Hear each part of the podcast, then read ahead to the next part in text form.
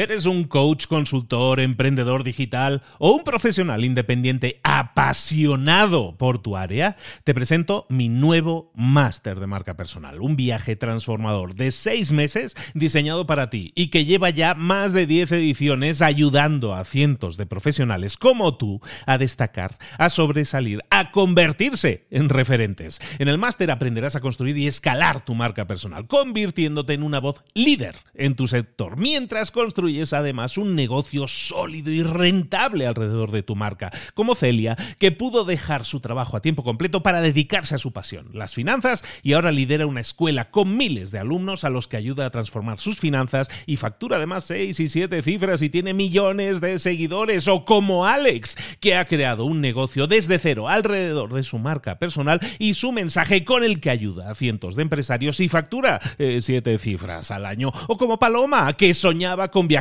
por el mundo y que ahora vive como nómada digital con cientos de miles de seguidores y más de 17.000 alumnos. Gracias al máster, su sueño pasó de ser una idea a una realidad rentable y reconocida. Este es el momento de que tú también dejes tu huella, de influir y de vivir por fin de tu pasión. Visita librosparaemprendedores.net barra marca y descubre muchas más historias de éxito de gente que confió en nuestro método. En junio comenzamos además la nueva generación y añadimos más novedades, más servicios y más soporte que nunca. Únete a la élite de profesionales que ya están cambiando sus vidas. ¿Estás listo? ¿Estás lista para desarrollar tu marca personal y ser nuestra próxima historia de éxito? Pues visita librosparaemprendedores.net barra marca y comencemos. Hola, hola, esto es Mentor 360. Hoy vamos a hablar de finanzas personales de fórmulas para ahorrar según tu edad. ¡Abre los ojos! ¡Comenzamos!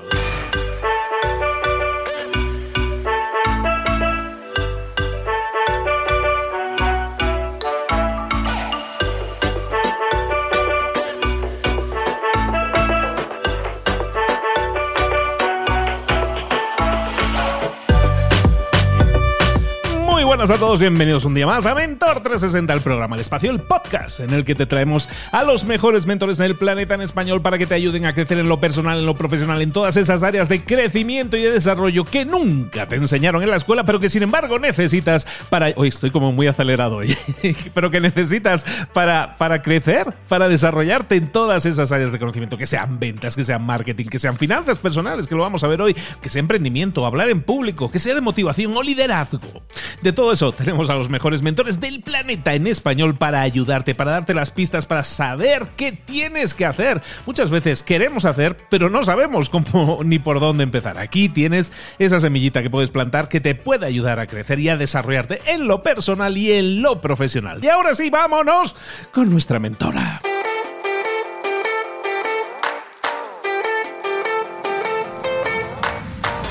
Vámonos ahora sí a hablar con nuestro mentor del día. Mentora, en este caso, decíamos en la introducción que hoy vamos a hablar de finanzas personales. Y si hablamos de finanzas personales en Mentor 360, hablamos única y exclusivamente de Sonia Sánchez Square. Sonia, querida, buenos días, ¿cómo estás? Hola, muy bien, muy contenta de estar de nuevo aquí. Muchas gracias. Perfectísimo. Bueno, pues, ¿de qué nos vas a hablar hoy, Sonia? ¿De qué, cuáles son las instrucciones que nos vas a dar? Porque siempre nos vienes un poco dándonos órdenes. ¿Qué tenemos que hacer hoy? ¿Qué vamos a aprender? ¿Qué vamos a ver hoy? Hoy les quiero platicar acerca de una, mm, digamos, fórmula, que no es a rajatabla, pero una formulita que saqué para que tengamos una idea, es un compás más bien, es, un, es un, um, una guía para saber cuánto tenemos que ahorrar según nuestra edad. Y esto está por décadas.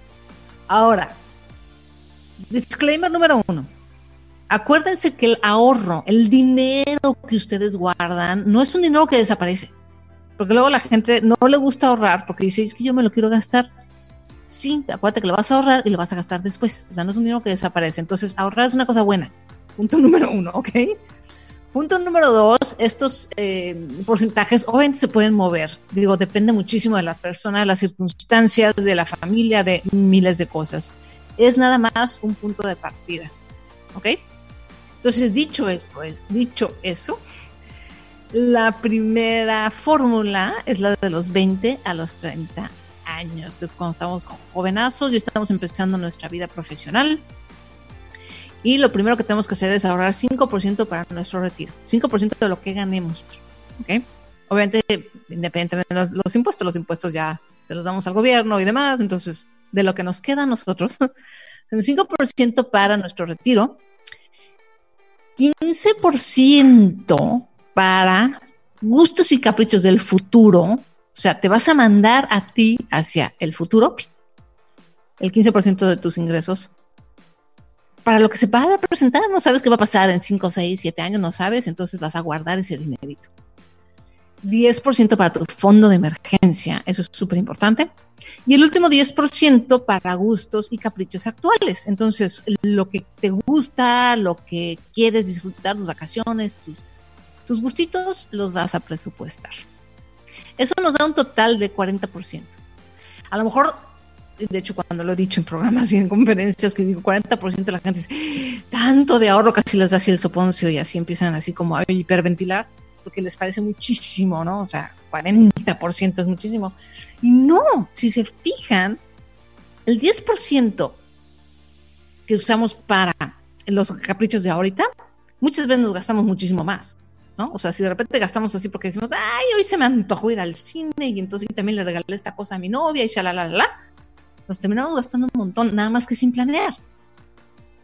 O peor, no nos alcanza y usamos la tarjeta de crédito y gastamos en intereses y terminamos gastando muchísimo más del 40%. A veces estamos endeudados por el 45% de nuestros ingresos, pero nos duele pagar el 40% del ahorro. Entonces, créanme que no va a ser mucho.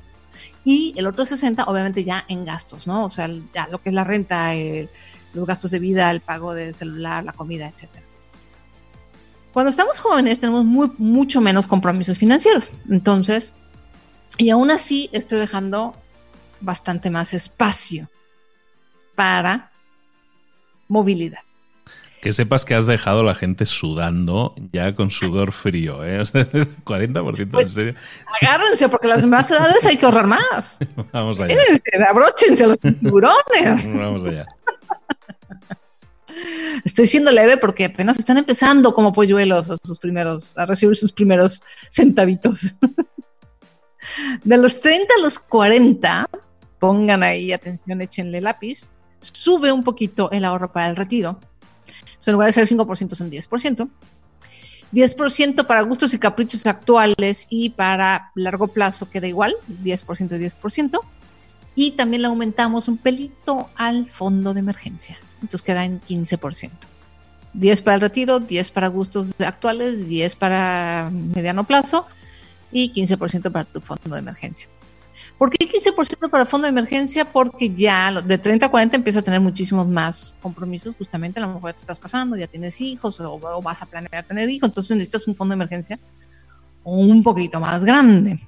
Obviamente, ¿qué pasa? Cuando ya tenemos un fondo de emergencia de 3 a 4 o 5 meses, pues ya no vamos a estarle poniendo dinero ahí. Y el dinero que nos queda, cuando ya imagínense que ya tenemos la reserva de fondo de emergencia bien llenita, eh, ya no vamos a seguir metiendo ese 15% ahí. Entonces ese 15% ya puede ir a otro ahorro para otra cosa o aumentar un poquito el de gustos y caprichos de actuales.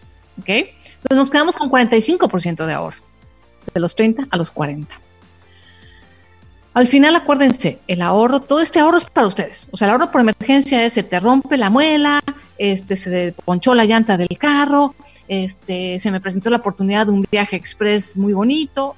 Para todo eso es el fondo de emergencia. ¿Ok? Ahora, de los 40 a los 50. Aquí ya nos estamos acercando cada vez más al retiro. Entonces, conforme vamos acercándonos más al retiro, tenemos que ir subiendo la cantidad de porcentaje de ahorro para el retiro. Entonces, de los 40 a los 50 nos quedamos en el 15% de nuestro ingreso para el retiro.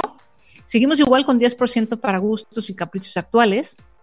Bajamos, aquí sí le bajamos a planes para largo plazo o caprichos para mediano o largo plazo, porque ya, si hemos sido consistentes, ya llevamos dos décadas ahorrando para ahí. Entonces les aseguro que para cuando ustedes tengan 40 años, ese fondito que le estuvieran metiendo 10% cada mes para mediano plazo va a estar choncho, sobre todo si no le han metido el guante.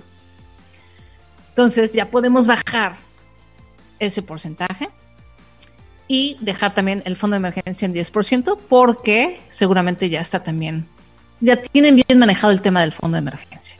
Y aquí ya pueden, aquí baja otra vez a 40%. Entonces ya pueden mover sus porcentajes un poquito más.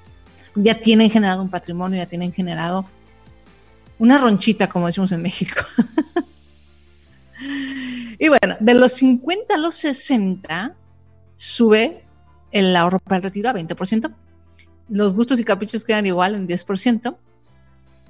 Y el, fondo para emergencia y el largo plazo queda igual que la década anterior, 5 para planes a largo plazo y 10% para fondo de emergencia.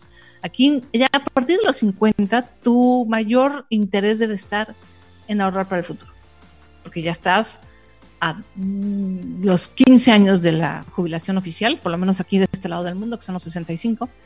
Eh, entonces, digo, obviamente vamos a vivir más y vamos a, lo más probable es que sigamos trabajando y demás, pero es importante que a los 65 tú ya tengas una buena cantidad para por lo menos asegurarte de no tener que trabajar por necesidad. Eso es lo que queremos lograr. No nos vamos a retirar necesariamente, menos nuestra generación, ya nuestra, de nuestra generación para adelante, vamos a vivir muchos más años. Entonces, difícilmente nos vamos a retirar como tal y nos vamos a morir a los 70 años, que antes eso pasaba, la gente se retiraba a los 65 y se moría a los 70, 72. Ahora no va a suceder eso, pero sí es importante que tengas un buen, buen, buen eh, ahorro y un buen dinero para, por lo menos, no trabajar por necesidad o por extrema necesidad. Y ya para la última década, que no es la última década de nosotros, pero la que apunté yo, de los 60 a los 70, seguimos igual, es el mismo, se queda la misma proporción, 20% para el retiro, 10% para gustos y caprichos actuales, 5% para mediano plazo, 10% para fondo de emergencia. Se queda 45% de lo que ganamos. Entonces, si se fijan, la idea es a lo largo de nuestra vida ganar, ahorrar entre el 40 y 45% de todo lo que ganamos para cosas de emergencia, para mediano plazo, para gustos y para el futuro. O sea, así tenemos como varios aspectos importantes de nuestra vida cubiertos. Y como son porcentajes pequeños, tampoco es como que si le metemos 5 o 10% al ahorro para el retiro, nos vamos a quedar sin nada o nos vamos a sufrir. Entonces creo que si lo planeamos bien y si lo podemos estructurar de esta manera, es perfectamente posible.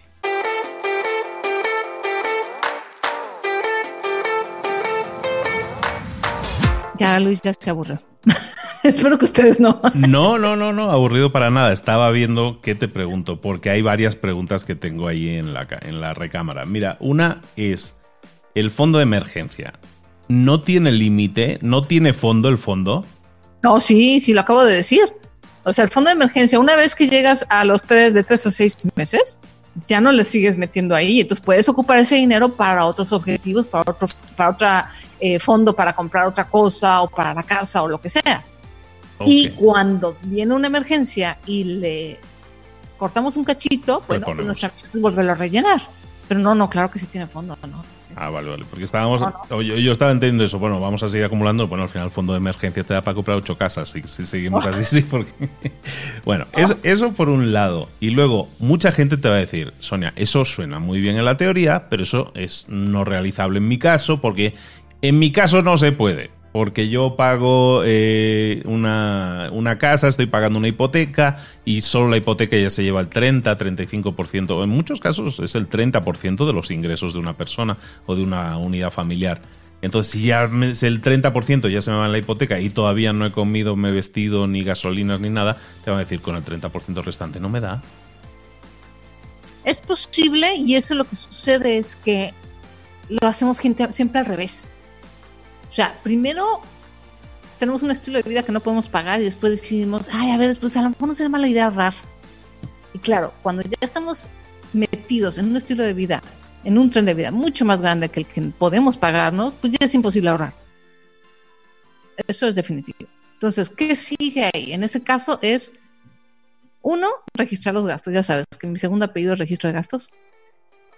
Y empezar a ver, a ver, qué tren de vida tenemos. Porque muchas veces, Luis, lo que sucede, y es, cuando nos damos cuenta es duro, pero es importante que a veces tenemos cosas que no podemos pagar. Porque yo te voy a decir, la mayoría de las personas a veces embarcan con una casa, una hipoteca, mucho más del 30% de sus ingresos. O es el 30% de la casa, pero tienen gastos de consumo, ¿no? Así, ya sabes, de tiendas departamentales y ¿verdad? del 60% de lo que ganan. Entonces, no puedes ahorrar, pero sí puedes gastar. algo no me cuadra. O sea, si puedes gastar, no puedes, podrías ahorrar. Si no puedes ahorrar, compadre, no puedes gastar. Lo hacemos generalmente al revés.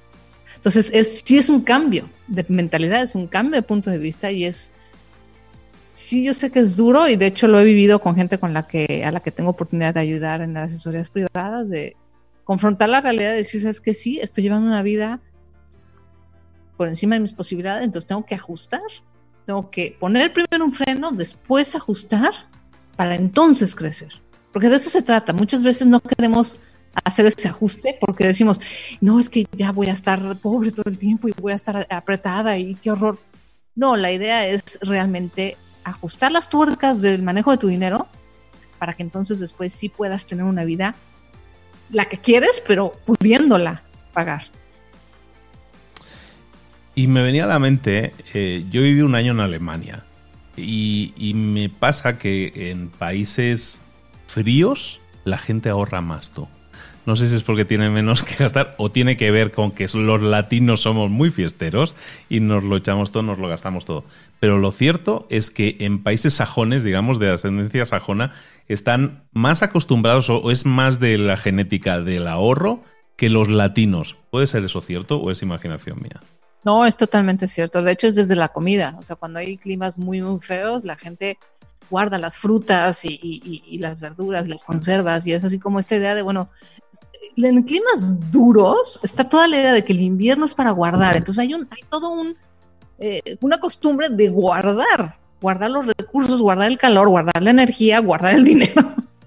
y en cambio acá en Latinoamérica, donde casi todo el año el, el clima es fenomenal, ¿verdad? Y tenemos así de verdad unas frutas maravillosas y todo es hermoso y felicidad, pues vamos a vivir, hay que voy a estar guardando, ¿eh? el dinero no se lo va a llevar, no me lo voy a llevar a la tumba.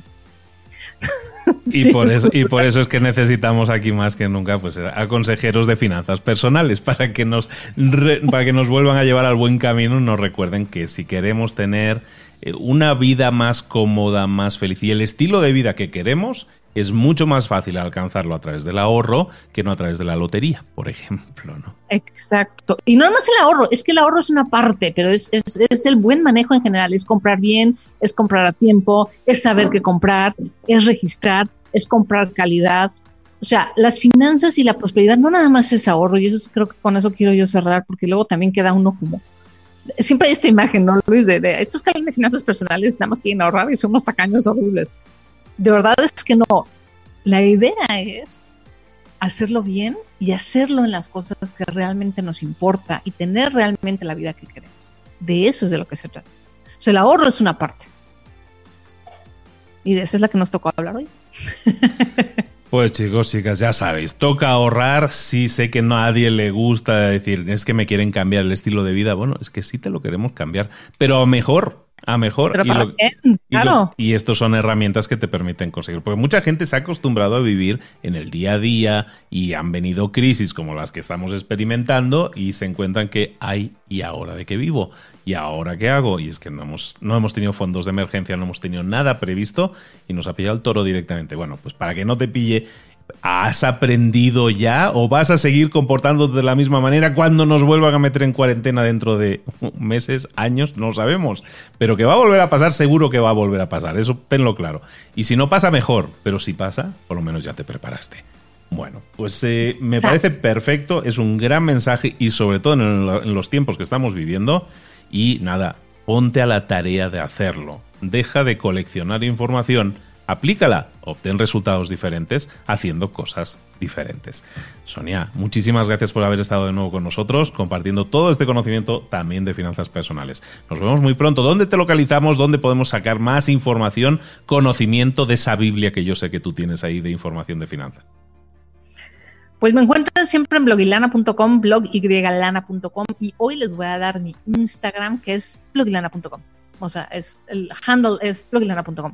Entonces, qué, poco original. Por alguna razón Blogilana ya estaba tomado, no sé por qué.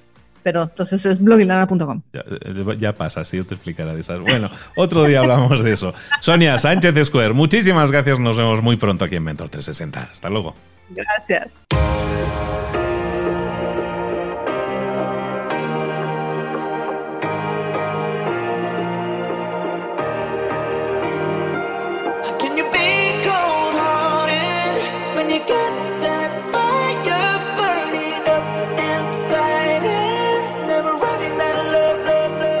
Muchas cosas de las que hemos visto hoy ya las sabes. La mayoría del conocimiento que compartimos aquí ya lo sabes. Sabemos lo que tenemos que hacer, sabemos lo que tenemos que evitar, lo que no tenemos que hacer, todo eso ya lo sabes. El único problema es que no lo ponemos en práctica, no pasamos a la acción y es ahí donde te necesito a ti y a tu compromiso. Si una sola de las ideas que hemos comentado hoy resuena en ti, te llama a ponerla en práctica, entonces, define el paso más pequeño posible, el gesto más mínimo, y hazlo ahora mismo.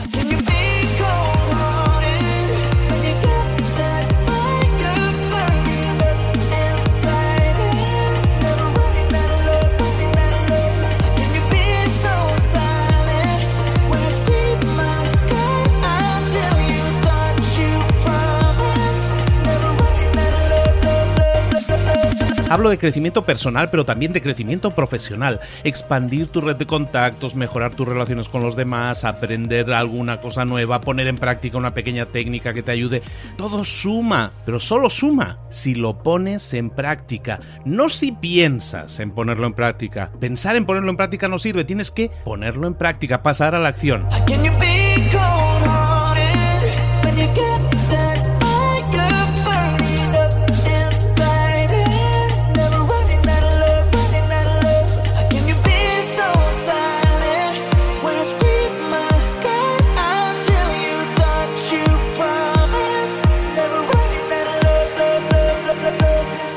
Acuérdate de este ingrediente secreto también.